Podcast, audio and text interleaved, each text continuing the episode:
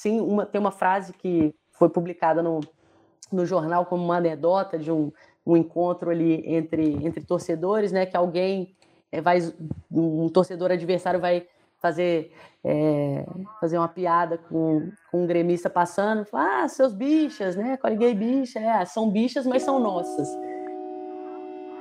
está ouvindo?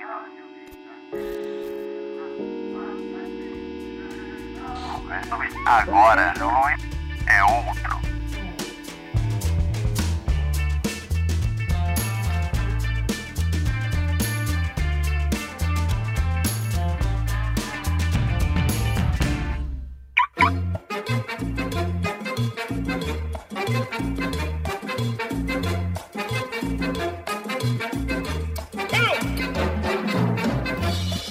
Saudações, classe trabalhadora, operária, camponesa, meninos, meninas e os que não se identificam com nenhum dos dois gêneros também. Aqui quem fala é Cristiano Machado, o seu âncora favorito e auto-intitulado, o maior e mais bonito podcaster e entrevistador da periferia do capitalismo. Cristiano Machado aqui, direto do estúdio Sapateiro Martinez, gravando a introdução do Agora é Outro Podcast. E você sabe, Agora é Outro Podcast que faz parte daquele grupo seleto de podcasts é, que não está vinculado a nenhuma grande empresa da mídia. Somos ainda a resistência do podcast Raiz, aquele podcast que sobrevive pura e simplesmente com a tua ajuda, pura e simplesmente com a colaboração dos ouvintes, porque temos a esperança, temos a, temos a, a, a inocência de acreditar que dá para fazer a coisa livre, que dá para fazer a coisa aberta, que dá para fazer a coisa de forma que todas as pessoas possam é, se beneficiar dela. Então, se você tem interesse que essa mídia é, continue propagando, aumentando e e ainda, né, sendo ainda maior do que ela já é, eu vou pedir para você entra lá no apoia.se é, barra agora é outro podcast e deixa uma colaboração mensal lá. Você coloca lá, é, escolhe as opções que você pode ter e, que você pode colaborar e deixa lá mensalmente. Ou então, se você quiser só derramar uma moeda é, no chapéuzinho aqui, vai no Pix, na chave Pix, que é agora é outro podcast, arroba gmail.com. Então apoia.se barra agora é outro podcast, ou então agora é outro podcast, gmail.com para você deixar um Pix pra gente, beleza? Justamente na semana é, do dia 17 de maio, né, na semana do dia 17, Dia Internacional da Luta contra a LGBTQIA+, fobia, é, eu trouxe esse podcast aqui pra gente falar, com a Luísa, né, pra gente falar sobre a Coliguei, a torcida famosa lá do Grêmio, e, bom, ouve aí que você com certeza vai gostar demais. Valeu!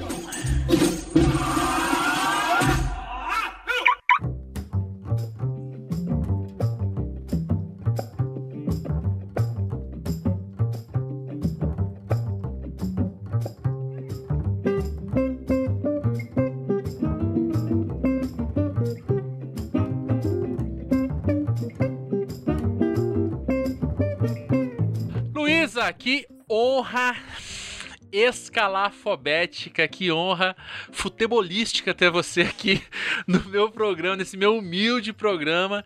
Você é uma pessoa que eu, eu tive indicação sua é, pra você ter uma ideia como você é importante. Eu, eu gravei com o Judes sobre os Red Pill e essa cultura masculinista e tudo mais. Ok, gravamos, foi pro ar, muita gente gostou. Tá um belo dia, gente, eu passou uma, um texto sobre, sobre o tema que a gente vai falar hoje. E eu lembrei que, que ele é gremistaço. Eu falei, cara, esse moleque deve manjar. Fui lá dele falou: não, tem uma pessoa que manja pelo menos umas 30 vezes mais do que eu.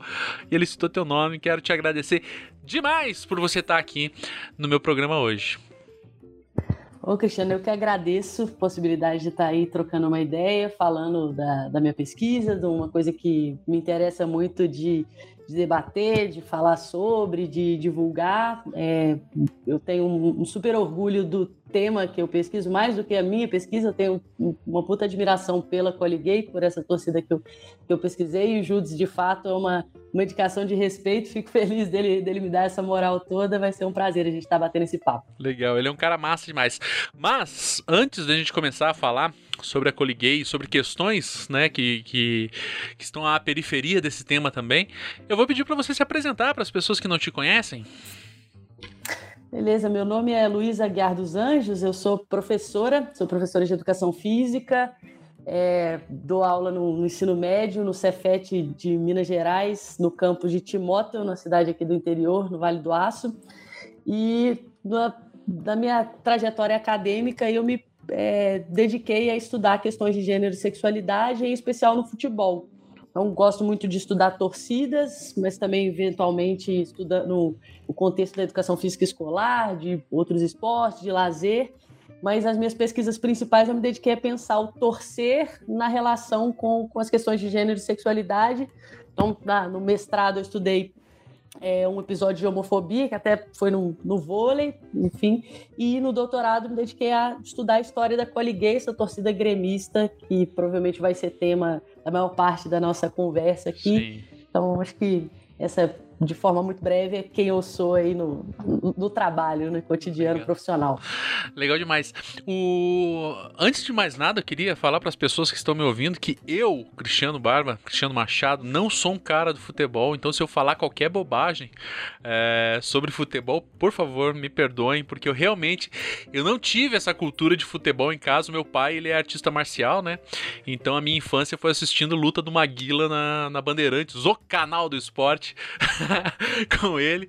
É, só que eu me interesso demais, não apenas. É, o, tem aquela, aquela máxima de falar, quando disserem que é só um esporte, mostre isso, que eu acho que é um pouco, um pouco dúbio, né? Porque também tem questões muito problemáticas no futebol é, como um todo. Mas focando na torcida, é, tem questões muito sutis que podem ser pensadas, né? Esse, o contexto da torcida, o que significa se organizar enquanto torcida e tudo mais, né? Os hooligans lá na Europa e coisas do gênero que podem ser alvo, né? De, de não sei se você, se, se a tua pesquisa abraçou em algum aspecto essa, essa perspectiva da torcida, mas é, de fato torcida é muito mais do que você gostar de um determinado time ou você ter. E tem também uma, uma questão psicoanalítica em cima de por que, que você escolheu esse ou aquele time e tudo mais, que são coisas que me fascinam pensar por que, que pessoas são tão doentes por um doentes no bom sentido e no mau sentido também. Porque são tão doentes. Às vezes eu vejo é, alguns colegas é, que torcem para esse, pra esse time, para aquele, pro Corinthians, pro Palmeiras, pro, pro Grêmio, pro Internacional. Tem um amigo que fazia, a gente gravava vídeos antigamente, o Jonathan, que vai estar ouvindo esse programa. Eu tenho certeza absoluta que ele pode não ouvir nenhum outro programa. Mas esse eu tenho certeza absoluta que ele vai ouvir. Que ele é gremista nível. Se você falar. Se você falar mal do Grêmio, assim, ele fecha a cara na hora, sabe? E assim, é, é um bagulho que me, me, me intriga no bom sentido, né? Não, não no sentido de, ah, porra, que, que, babaca. Não. Me intriga pensar como que, como que, como que isso se torna. O que constrói, já para começar a nossa pergunta, a nossa nosso programa, o que constrói um torcedor no Brasil? Ah, eu acho que eu, talvez acho que as duas palavras que eu, que eu puxaria para pensar isso é identidade e comunidade. Que as duas, em alguma medida, vão, vão conversar, né?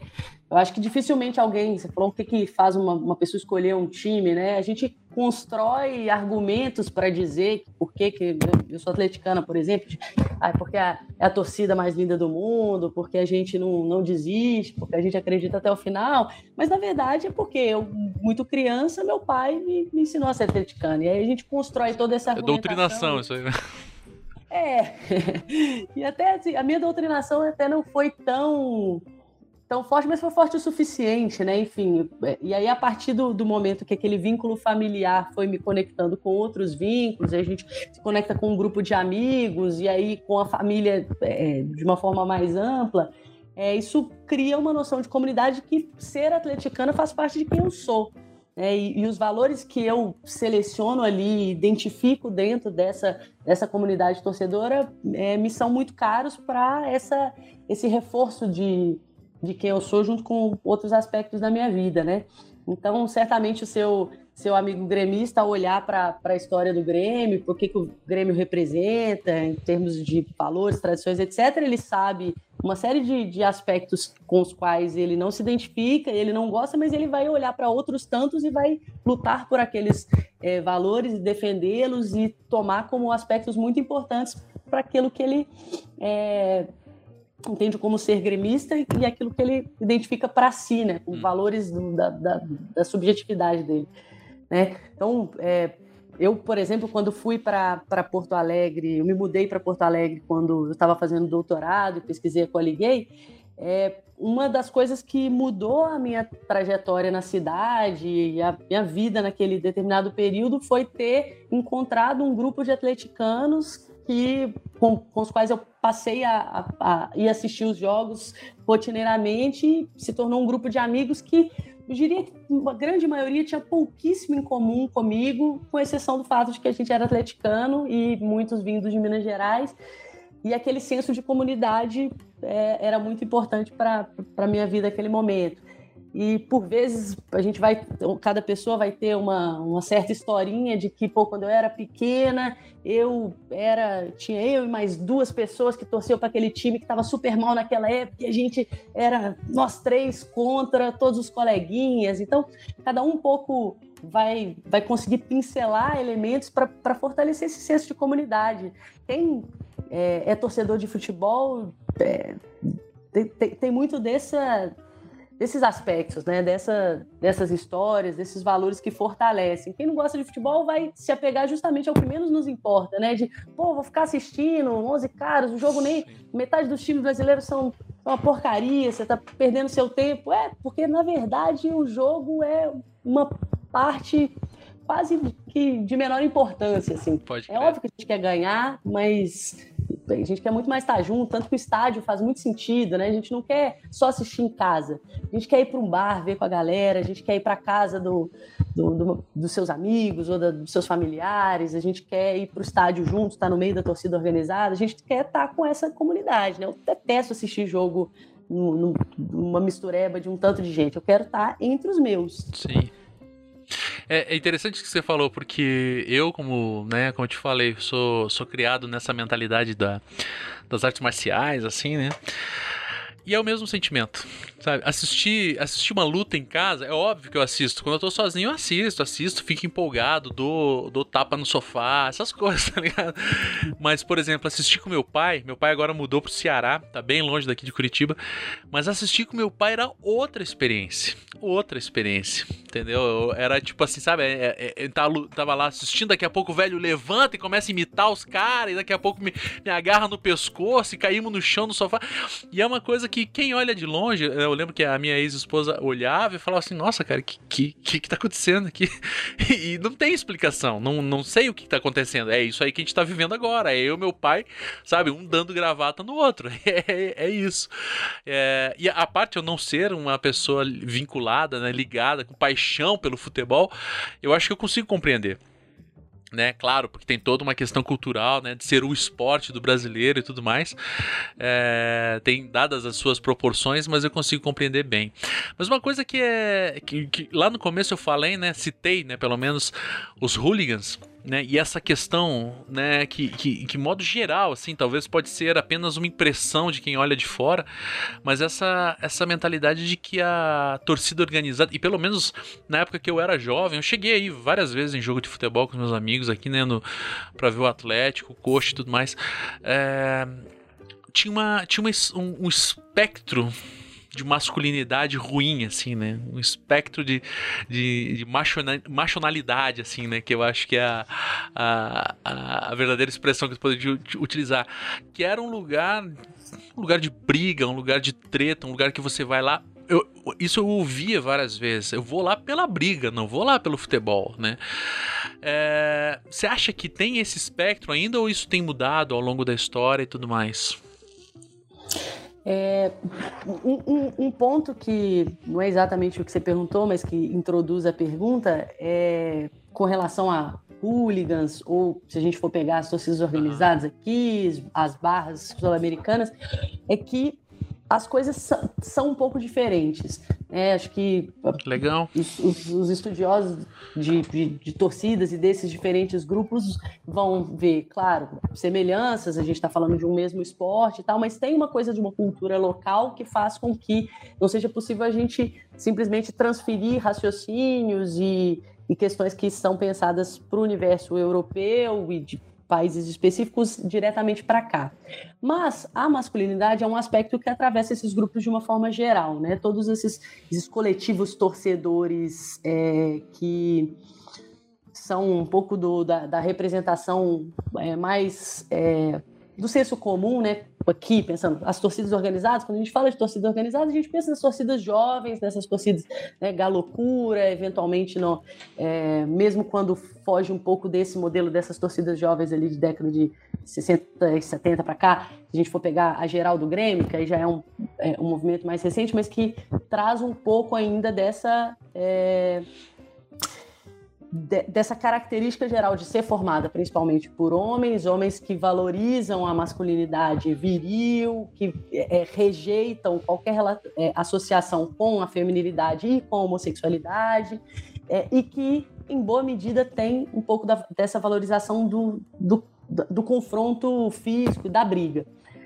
A gente vai ter exemplos de torcidas outras que vão rejeitar isso, então a gente tem é, hoje movimentos de torcedores que também tem lógicas de torcer junto, então tem o nome da torcida, tem o mesmo lugar que eles vão torcer, que vão se, se reunir ali, mas que rejeitam essa ideia que, bom, a gente não quer brigar, a gente é uma, é, valoriza a cultura da paz, o que quer que seja, enfim, não, não tem na briga um, um elemento buscado, mas sim, a gente vai ter a briga como uma coisa muito comum, principalmente nesses grandes grupos, embora não por todos os integrantes dessas, é, dessas torcidas, né? Não é todo integrante de torcida organizada, se a gente for falar aqui do, do, do universo brasileiro, que busca isso, que vai buscar a pista e que quer é, brigar. E a mídia, por vezes, faz com que todo confronto, todo problema Sim, identificado seja associado a esses grupos. E isso acho que é, é um,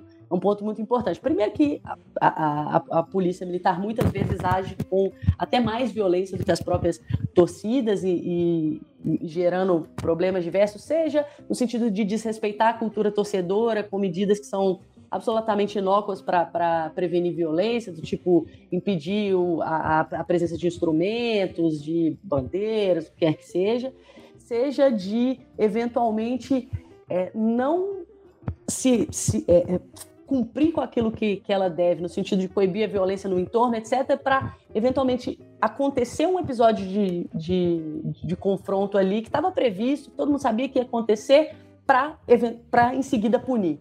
Então, é, enfim, essa questão da, da, violência é um tema super complexo e que é, é, é bastante importante não tomar, a, a, a, não vilanizar ali as uhum. torcidas organizadas como ó, elas são responsáveis. É, porque teve, porque... É durante muito tempo, teve um discurso forte de proibição das torcidas organizadas e tal. Eu, de fora, eu ficava meio perdido, falando, não sei, será que tem que proibir? Sabe? Porque assim, as pessoas com quem eu convivia próximos, assim, né? O pessoal da Fanáticos aqui do Paraná, do, do Atlético eram pessoas assim, na, na média, ok, sabe? Não era não tinha nenhum grande bandido, assim. E é claro que eu conhecia também algumas pessoas é, ligadas ao crime lá dentro e tal. Mas os meus amigos ali, a pessoa, o pessoal com quem eu convivia, era gente ok, era cara trabalhador, era cara que, sabe, queria, queria estourar foguete no final de semana. Era isso que ele queria, né, cara? É, mas tinha essa, essa, esse espectro. E teve esse momento, assim, né, da proibição das.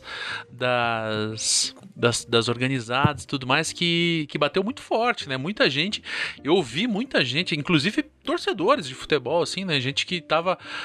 que gosta muito de futebol, fala, não, tem que proibir mesmo, que é tudo bandido, que é tudo. Que é um discurso generalista que poderia ser aplicado também ao funk, que poderia ser aplicado também ao. Sabe, tantas outras coisas, né? Porque é, porque é isso, né? Generalizar o, o outro como, como vilão é, é bastante simples, né? Muito fácil. Mas já que a gente falou dessa questão, é, eu queria chegar agora no, no teu alvo né, de pesquisa, que é, que é a Coligay.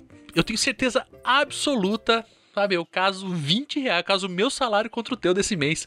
Que muita gente não faz ideia do que é a Coliguei. Porque, ainda que quando fale coliguei, o cara já associa.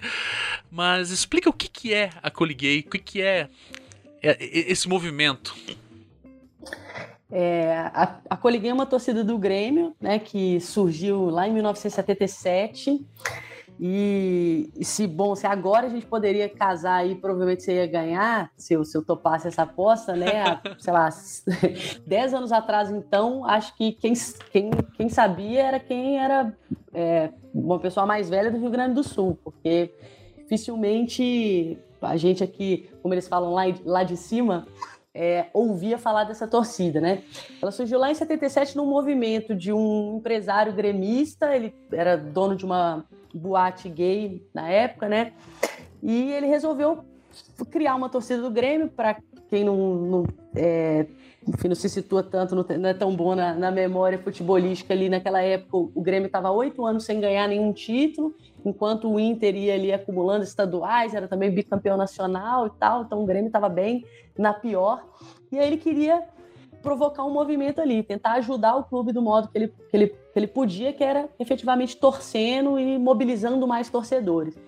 E aí ele mobiliza um grupo de frequentadores dessa boate gay, algo que poderia ser inusitado, né? Justamente um público que não se pensa interessado por futebol, mas ele faz essa aposta e muito no sentido de, bom, eu quero fazer uma coisa diferente, eu quero fazer mais do que né, fazer mais uma outra torcida, embora naquele período a gente não tivesse vários agrupamentos. Né? O Grêmio, naquele momento, tinha uma torcida oficial, uma torcida que era é, organizada pelo próprio clube, era Auriculara, e uma torcida independente, que era a Força Azul, que foi justamente uma primeira torcida independente que saiu ali da Auriculara e se, se formou ali um pouco, um pouco antes da, da constituição da Coliguei.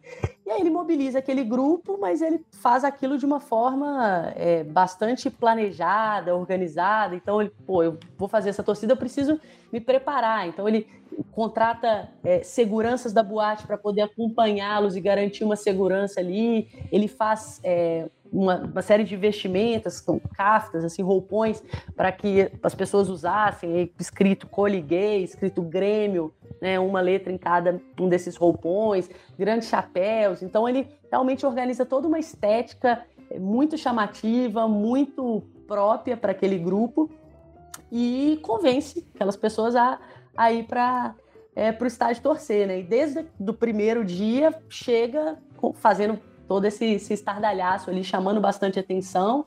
No primeiro momento tem essa, um estranhamento, uma certa resistência ali no entorno, mas a torcida consegue se, se viabilizar, consegue continuar indo no jogo seguinte, no jogo seguinte e no jogo seguinte, e permanece em atividade ali é, de forma contínua ali até o início dos anos 80.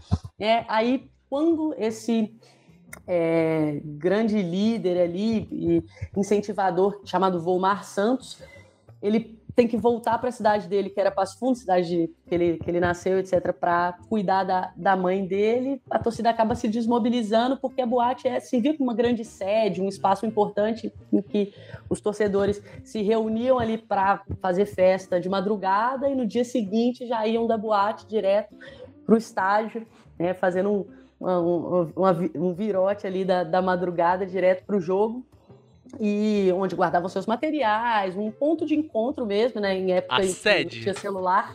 Exatamente, era a sede da torcida. Então, com isso, a torcida acaba se desmobilizando, depois ela chega a tentar ter um, um novo momento ali, na, mais, mais ou menos em 83, mas, enfim, acaba não indo para frente. E foi ali nesse, nesse, final da década de 70, início de 80, o, o grande período de. É, de atividade desse grupo. E que, que acaba, né, o Grêmio vinha na pior e foi a, movimento, a motivação principal ali para o surgimento do grupo e acabou funcionando. De fato, ela se marcou como uma torcida pé quente, porque em 77 o Grêmio conseguiu ser campeão estadual. E aí, anos depois, ganhou outros títulos estaduais, também foi campeão brasileiro, campeão da Libertadores e campeão mundial. Então, é, a torcida cumpriu aquilo que ela se propôs a, a fazer, né? Uhum. Tirar o Grêmio do buraco e se marcar na história. Cara, é 1977, né? Que é, que é fundada a Coliguei. Tá, então você tá no miolo da ditadura, né? É, qual que, era, qual que era, mais do que, não apenas com a ditadura, mas assim, como era a relação com outras torcidas, como era a relação, porque assim, é, se hoje é, a homofobia, né, LGBTQIA mais fobia de um modo geral, mas é, é, algo real, é algo visível, que você não é inegável, né? Com mais era em 1977 numa sociedade conservadora como a sulista, né? É, eu sei porque eu sou aqui de Curitiba, eu tenho certeza porque eu já já presenciei a parte de não ser homossexual, mas já é, presenciei, já ouvi coisas que eu não sendo homossexual falei, caraca, pelo amor de Deus, cara, que isso? Uh, e assim, Uh, e com mais um, um, grupo organizado, porque assim, se é uma pessoa, um, um elemento, tem toda uma, uma série de, de violências que ele pode sofrer. Se juntando, eu tenho certeza, pelo menos eu tenho impressão, pode ser que minha certeza não seja tão grande, que a mobilização popular não, não, não há de ser a melhor diante de um grupo de homossexuais, né? Ou o que, que você tem para dizer dessa época, tanto da, da, da sociedade como um todo, das outras torcidas e essa relação com a ditadura, né? Porque tá ali em 77, né? Na, no miolo. É. O... De, de fato, assim, primeiro que a sociedade ela era homofóbica, inclusive antes do governo ditatorial, né? Sim. que a gente tem ali é um agravamento, principalmente de, de um aparato policial que toma a, a homossexualidade, aí, homossexualidade vista nesse espectro mais amplo de comunidade LGBTQIA+, que naquela época era chamada meramente de homossexualidades, né? É como um risco ali às juventudes, à moral e aos bons costumes, né? É como um, grande risco de, de romper com o que era defendido para a família, que era entendido como adequado para o é, como, como comportamento ali do, da, das pessoas da sociedade. Então, a homossexualidade era associada a outros tantos perigos que estavam postos e era efetivamente combatida, era um inimigo do regime, né? Então, os movimentos sociais de uma forma geral, né, movimento negro, movimento ambiental, enfim, e é, a, né, as questões de gênero ali. A gente estava num período, logo em 77 é, é um marco do, do movimento de militância LGBT, quando você tem ali a criação do primeiro grupo propriamente é, militante, organizado, com pautas políticas, etc. O que é sinal de que antes já vinha num movimento de organização, né? Então você começava já a ter revistas, você já começava a ter, é, inclusive no, no âmbito da sociabilidade, uma disseminação mais explícita dessas pessoas. Então você começava a ter, eu falei que ele, é, o, o Volmar Santos era dono de uma boate gay. Então você já tinha esse tipo de estabelecimento, né, se, se espalhando. Então você tinha guetos ainda, né, que eram inclusive alvo de rondas específicas né, da, do governo ditatorial, muitas vezes ocultados, então eles iam não no sentido de eu vou a, acabar com essa boate gay, mas eu mando uma, é, uma ronda de um juizado de menores, ou para dizer que não tem o alvará disso ou daquilo, mas havia uma série de rondas é, voltadas para esse tipo de espaço. Mas, apesar disso, é, é, havia uma, uma, resistência grande desses, desses grupos. Então, você via uma, um crescimento da sociabilidade cada vez mais, uma circulação pública de casais. Então, estava ali num, num espaço um pouco ambíguo. E se a gente for pegar ali também o, o contexto cultural da época, a gente tinha uma série de grupos e de pessoas que vinha questionando um pouco esses parâmetros de feminilidade e masculinidade. A gente tinha é, a gente tinha é, Secos e Molhados, tinha, enfim, né, Ney Mato Grosso, uma série de, de artistas no âmbito da música, no âmbito do teatro, no âmbito do cinema, que estava ali tensionando. Então a censura tentando abafar, mas ao mesmo tempo não querendo é, quase que inviabilizar a cena cultural brasileira como um todo, né, numa perspectiva econômica, enfim, e, enfim, né, é, a, a, o excesso de repressão também é, é, um, é um, problema, né? Então, quando você está negociando com a sociedade uma certa viabilidade do governo, você reprime, mas você deixa algumas coisas passarem, né? E nessa de algumas coisas passarem, muita coisa muito potente passou, né? A gente ouve as músicas aí que se esquivavam aqui ali para se viabilizar. E a Coliguei vem um pouco nesse caldo cultural, né, de uma militância se organi que, que, está por se organizar, embora em Porto Alegre o primeiro grupo surja já numa onda mais, é, mais adiante, mas num contexto de, de uma série de, de espaços de sociabilidade, de música, enfim. Então é nesse contexto todo que ela consegue aparecer. Né? Então, sim, a ditadura pressionava e tentava impedir muito esse tipo de movimento, mas a resistência do outro lado também era, era muito forte. E aí, você falou da, da questão de uma pessoa sozinha e um grupo. Muitos dos meus entrevistados, eles falam, pô, eu tomei coragem de ir para o estádio, de fazer parte, porque tinha um grupo. Porque se eu, eu, eu sozinho tinha receio, né? eu sozinho tinha receio. Então, sendo um grupo, é, eu tomei coragem. Ou, às vezes, uma pessoa que entra no, no grupo já constituído, pô, eu vi aquele lá, tava tudo bem, então eu, eu topei aparecer. Então, a coletividade deu um certo senso de segurança para aquele contexto. E outro, outro ponto relevante para se pensar é que, é, embora eles sejam extremamente provocadores, né, e, e tenham uma, uma atitude política nesse sentido, de, de questionar, de subverter a ordem, o que estava posto ali, não era um grupo que tinha pautas políticas propriamente ditas. Então, não havia um, um esforço de tentar, é, de forma explícita, rebater o governo ditatorial ah, ou frequentar espaços de uma militância desse, desse, desse desses sabia. outros. É, eles não se. Enfim, não eram militantes, né? não se viam desse modo, nem no, no aspecto de uma militância. É, LGBTQIA+, naquele momento, de uma militância gay. Já havia, é, por exemplo, uma... É, enfim, jornais que perguntavam, por exemplo, para eles, ah, vocês se, se entendem como parte do movimento homossexual? E isso não era um consenso entre uhum. os, é, as pessoas. Alguns deles falavam, claro que somos.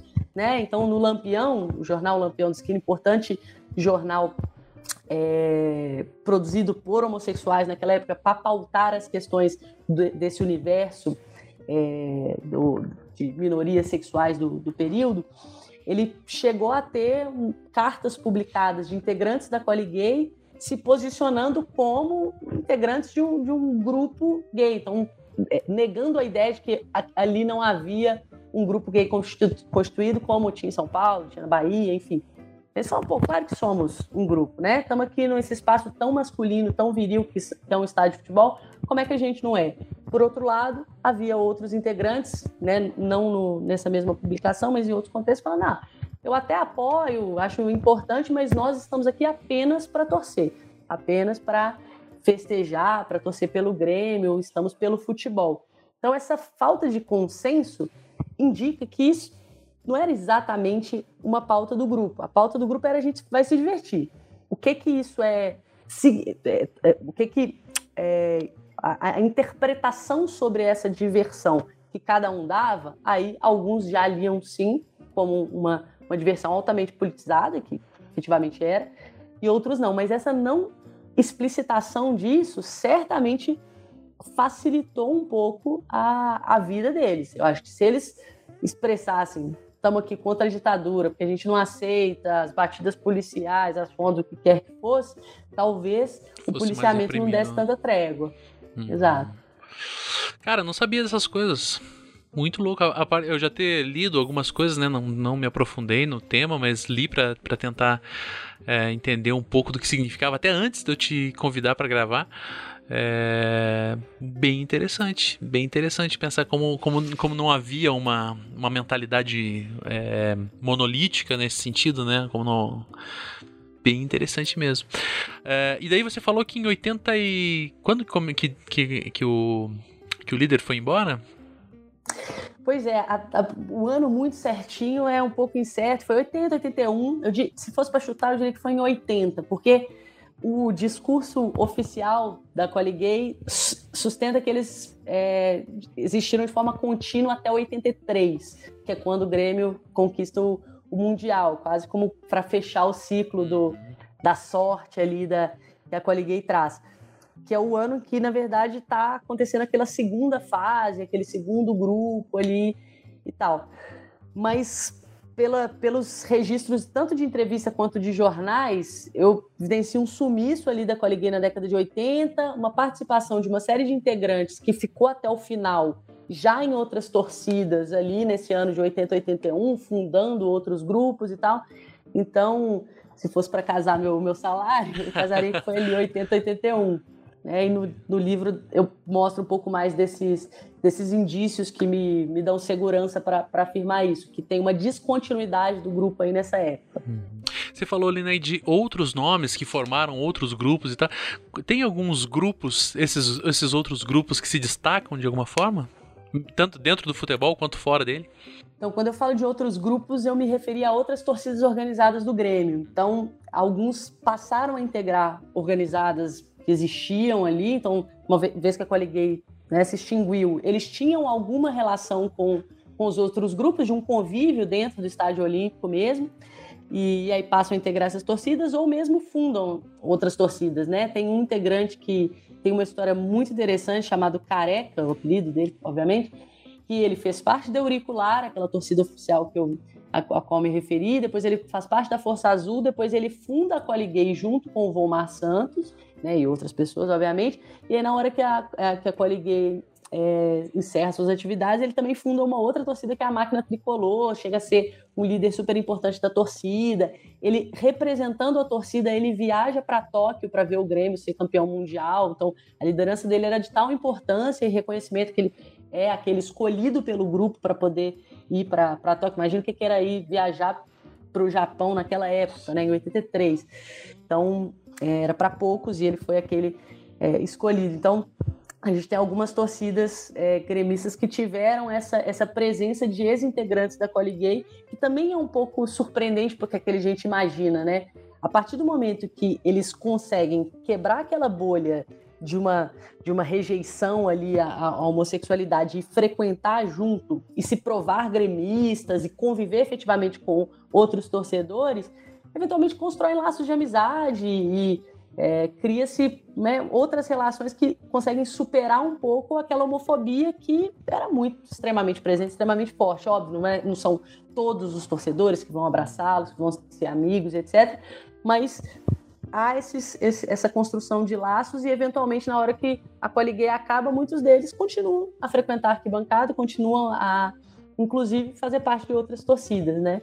Hum. É, é, interessante e, às vezes, surpreendente, né? Eu, eu, no primeiro momento, quando eu comecei a pesquisar a torcida, eu não imaginava, assim, essa, essa ideia de um acolhimento, né? Embora, sim, uma, tem uma frase que foi publicada no, no jornal como uma anedota de um um encontro ali entre, entre torcedores, né? Que alguém é, vai, um torcedor adversário vai fazer é, fazer uma piada com, com um gremista passando, ah, seus bichas, né? Coliguei bicha, é, são bichas, mas são nossas. É isso, não é que eles achavam que a homossexualidade agora era massa, que eles não se importavam não né? necessariamente. Né?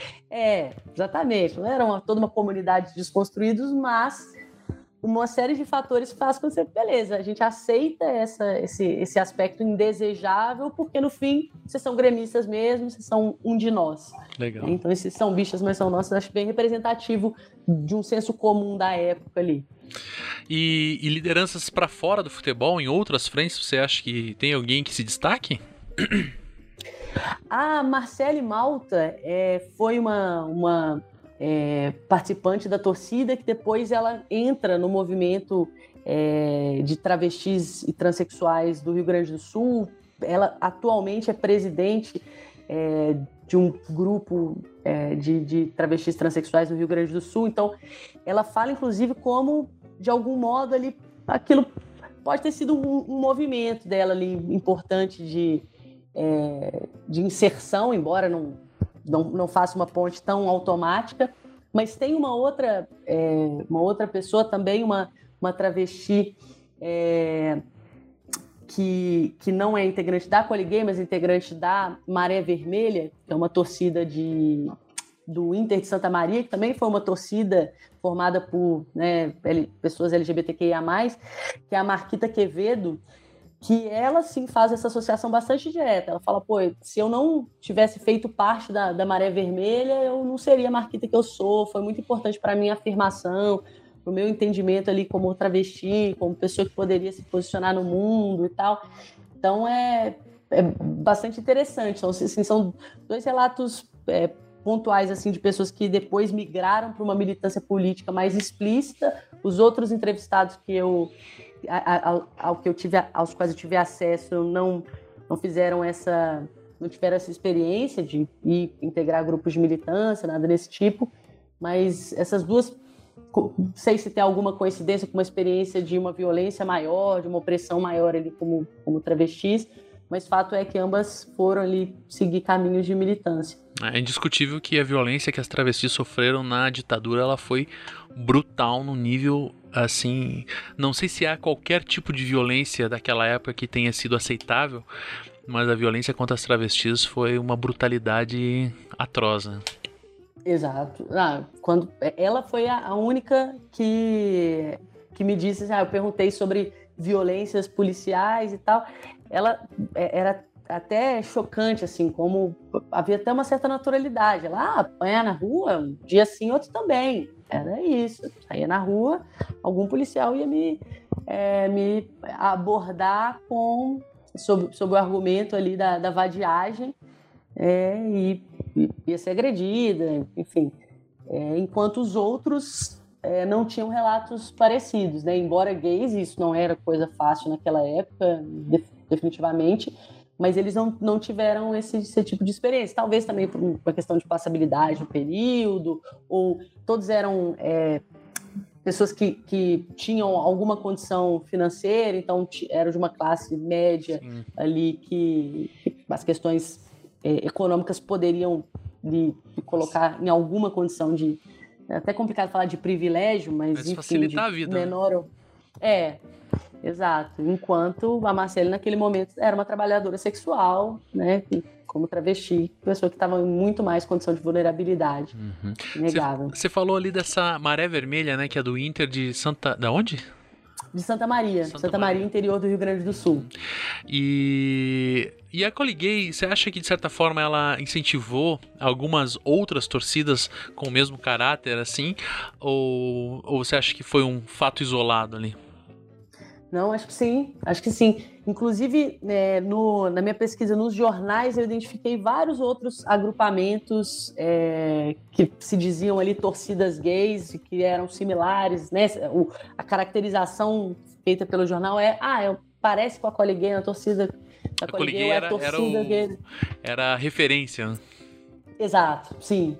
E aí, assim, o quanto isso foi inspirado né, efetivamente na Cole Gay ou foi uma coincidência, aí eu não saberia dizer caso a caso, porque eu não tive acesso a esses outros grupos, né?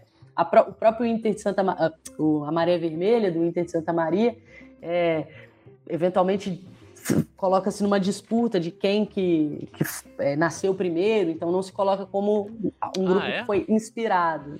É, nos, os dados que eu tive indicam que de fato a Coliguei foi né, é, um pouco anterior à, à Maré Vermelha, mas essa eles, eles constroem um pouco dessa rivalidadezinha saudável ali entre, entre eles, né, de quem nasceu primeiro. Mas talvez pode até ser que de fato não tivessem conhecimento uma da outra. Sei. É, acho improvável ser do mesmo estado, mas vá saber, né? Uhum. Mas eu acho que a partir do momento. A Coliguei, ela de fato teve uma repercussão midiática considerável, especialmente no, no é, na mídia local, mas não apenas. É, a gente tem notícias aqui e ali em, em jornais de âmbito nacional. Então é muito provável que ela tenha gerado né, uma um incentivo em outros grupos. Hum. Agora, também é importante é, mencionar que eu achei uma série de menções a grupos, mas em que medida eles de fato existiram? Ou era uma piada de um jornalista, mentira engraçadinho, né, que queria é, zombar do, do hum, time hum, ao qual ele estava vinculando. Aí no, né, nos dados que eu tive, não, não, pude me debruçar de uma forma mais extensa né, nesses grupos, não, não, é possível saber. Mas, mas alguns eu, eu diria que assim, toda, toda, toda a, a, a, a descrição do grupo não era não estava sendo jocosa, estava mencionando a presença da torcida e tal. Então, assim, eu acredito uhum. é, com, com, bastante confiança de que houveram, houve outros grupos é, Brasil afora. Né? Menores, que eventualmente, né, de, de, equipes que não têm a mesma repercussão que o Grêmio, enfim, com, com outras dificuldades. Mas havia uma ambiência ali, aquela ambiência que eu descrevi, do, do, do de uma resistência mais ampla ali às repressões da ditadura, de tentar aglutinar esses grupos ali minoritários, uma formação de uma militância, de uma questão cultural mais ampla. Acho que tudo isso estava acontecendo em outros lugares também. Então, não acho que é um, uma, um caso isolado, não. Sim. E deixa eu te perguntar, e hoje? Qual que é a realidade, tanto da existência ou não dessas de torcidas com essa, com essa peculiaridade? E outra pergunta que eu queria fazer para você, assim, na realidade que a gente vive hoje, você acha positivo que hajam torcidas exclusivamente para o público LGBTQIA+, ou, ou não? Acho que sim, vou responder pelo final, né? Desde que não seja a única possibilidade, né? Acho muito ruim se é, os, os, as outras torcidas são tão é, homofóbicas, LGBTQ mais fóbicas, que a única opção é você formar um grupo único, né? É, quero acreditar que é, a gente cada vez mais vai ter uma abertura um pouco maior dentro desses grupos mais é, desses outros grupos mais tradicionais, porque que há pessoas LGBT que há mais lá dentro, isso é fato, Sim, enfim, fato conhecido, né? Indiscutível tanto por uma questão numérica quanto por. É uma questão estatística, né? É, exato. Tanto por isso quanto porque há relatos, né, seja de, de, jornalistas que eventualmente fazem matérias tratando desses aspectos, quanto pesquisas que tentam discutir um pouco a experiência dessas pessoas. Então, isso é um fato mas que, que, eh, se espera que eventualmente isso seja menos problemático, né? Então, é, tem trabalhos de, de colegas que abordam um pouco, por exemplo, como esses, né, eventualmente, homens gays frequentando torcidas jovens, essas torcidas que têm um pouco mais essa masculinidade viril ressaltada, como eles têm que se desdobrar para provar o seu valor ali dentro, para que não sejam excluídos do grupo ou que não podem né, é, é, expor a, a sua sexualidade publicamente, então não posso andar de mão dada com um namorado, não posso, é, sei lá, postar uma foto beijando meu namorado numa rede social, porque eventualmente isso vai respingar na torcida, isso vai ferir a imagem da torcida.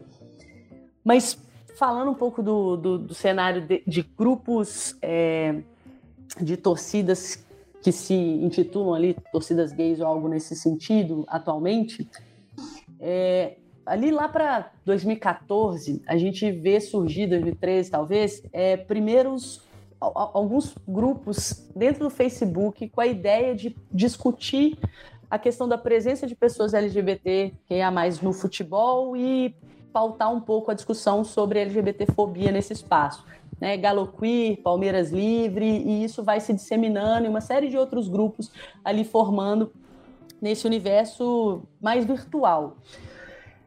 Não eram grupos que necessariamente é, se reuniam para torcer junto, de pessoas que se conheciam num surgimento propriamente orgânico de torcida, né? Tinha uma configuração outra, mais de pautar o debate, mas, bom, tinha talvez de tudo um pouco, né? E aí cada grupo foi se apropriando dessa ideia é, a seu modo. E isso estava é, dentro de um contexto em que a gente começava a ver um, um, debate sobre essa questão de uma forma mais ampla. A gente começa a ver isso aparecendo é, como uma. essas manifestações de preconceito como passíveis de punição por, uhum. é, pela, pela justiça desportiva, né, isso sendo colocado ali pela FIFA e descendo ali, né, de Comebol, CBF, etc. Então a gente começa a ter um ou outro episódio desse tipo, e aí é, as, os, os, clubes começando a se posicionar com relação a isso nos anos subsequentes. Então, em 2017, a gente começa a ter algo que se tornou mais comum hoje em dia, desses cards no, na época de né, no dia de combate à LGBTfobia ou no dia do orgulho é, LGBT, ao o clube se posicionando, ó, oh, somos contra é, é, o preconceito, etc. Isso começou faz cinco anos, né? Isso não tinha antes, embora ainda seja muito pouco, né? Mas antes só o cardzinho do que nada, né? Sei lá, pelo menos a gente consegue pautar isso. Então, dentro desse, desse contexto, esses grupos começam a se fortalecer e a gente começa a ver alguns começando a aparecer, é, a, a, a, tentar se aglutinar para efetivamente ir para o estádio.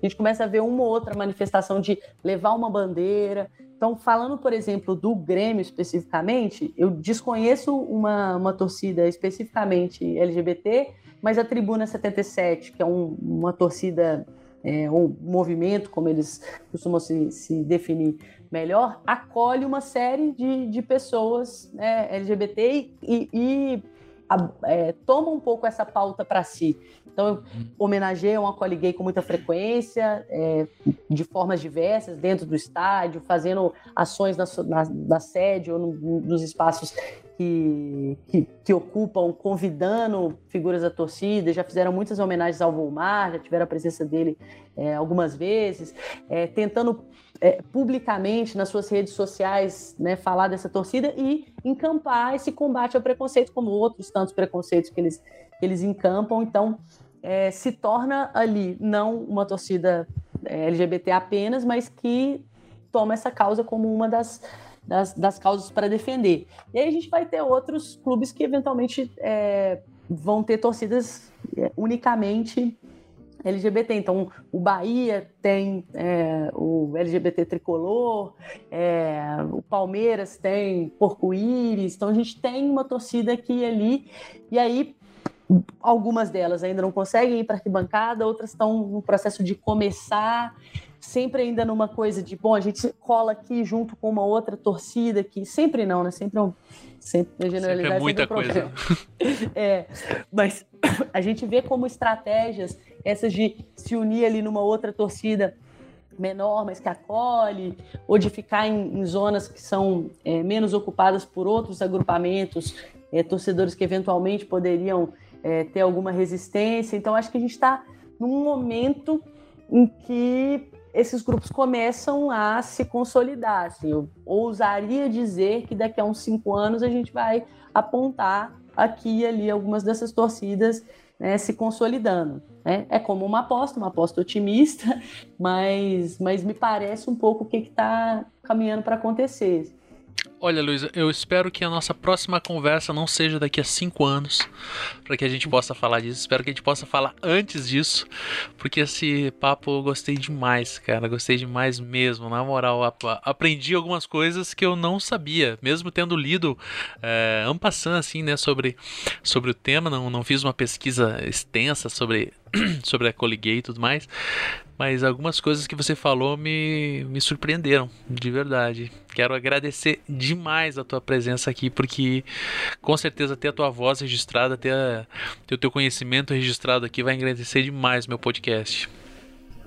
Pô, eu que agradeço o convite. Falei lá no, no começo, antes da gente começar a gravar, que eu sempre fico tímida, que eu é, falar em público não é algo que eu faço de forma muito confortável, mas você me deixou bastante à vontade. Foi um prazer aí bater esse papo.